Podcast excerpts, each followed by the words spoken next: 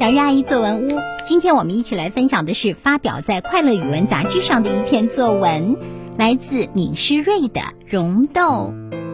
溶豆在我们当地是指入口即化，如黄豆大小的婴儿饼干。放学回到家，刚进门就听到妈妈喊我：“宝贝，帮我打一会蛋。”原来妈妈在给七个月大的妹妹做溶豆呢。做溶豆最重要的工序就是打鸡蛋。直接决定了溶豆的口感，因此妈妈每次都坚持手动打蛋。今天是周五，我爽快地接过妈妈手中的东西，打了好久好久，鸡蛋清终于被我打成白白的云朵一般，闻起来有一股悠悠的清香。妈妈往里面放了一些淀粉、黄油等，又搅拌了一阵，才把混合物装入裱花袋中。她在裱花袋的尖底剪开一个小小的洞。细心地往烤盘上挤出一粒粒圆圆的小豆子，每一粒都像一个跳动的小精灵，期待着火的考验。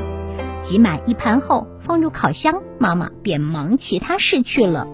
我则像小馋猫一样坐在烤箱前。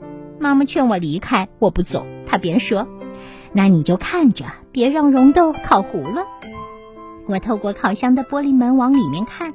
看着白白的小豆子慢慢的焦黄起来，渐渐的奶油的焦香变得越来越浓。我时不时就喊一下妈妈：“妈妈，溶豆快烤焦啦！”妈妈过来了好几次，看烤箱还没停，就责怪道：“你个小馋猫，还是别看了。”我才不听她的话呢，继续守着。叮，烤箱停了，溶豆烤好了。望着烤盘里一粒粒焦黄的溶豆，我顾不得烫。拿起一粒放到嘴里，舌头轻轻一弹，蓉豆化了，一股香甜味充满口腔。此刻，十几岁的我仿佛又回到了婴儿时期。好，这就是闵诗瑞同学的作文《溶豆》。接下来有请肖艺莲老师来点评这篇作文。每一天，每一刻。周围的一切都处在瞬息万变中，生活无时无刻都在给我们呈现着精彩。只要你有一双会发现并享受生活的眼睛，你会发现生活如此多娇。本文的小作者便能在妈妈给七个月大的妹妹做溶豆这样的日常生活中，发现生活的美好。开头，小作者简明扼要地介绍了溶豆，接下来把做溶豆这件事用最清晰了然的语言呈现出来，并且通过妈妈每次都坚持手动打蛋，我爽快地接过妈妈手中的东西，这些只言片语。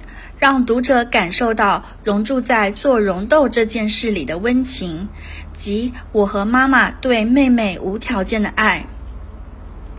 最精彩的是第三段对制作溶豆过程的描写，运用了比喻的修辞手法，把被打的鸡蛋清比成白白的云朵，把被挤出来的小豆子比成一个个跳动的小精灵。把等待溶豆成型的我比成一只等待食物的馋猫，用十分形象生动的语言描绘事物，增强了语言的生动性、形象性，并且这样的比喻是水到渠成，没有刻意雕琢的痕迹。这样的文字读来是舒畅的，行云流水的。等待溶豆出炉的我，三不五时就去烦妈妈。这里通过人物的语言对话，把充满童真童趣的我的样子写得深入人心。在我的望眼欲穿下，烤箱终于“叮”的一下好了。作者通过我拿起一粒就放到嘴里，舌头轻轻一弹，这样细致的动作描写。把我的迫不及待的情绪写得妙笔成趣。最后尝到了美食的我，仿佛回到了像妹妹一样的婴儿时期，回扣了开头给妹妹做溶豆这件事，不仅再次呈现了妈妈我妹妹之间的爱，也突出表现了小作者童心未泯、可爱的一面。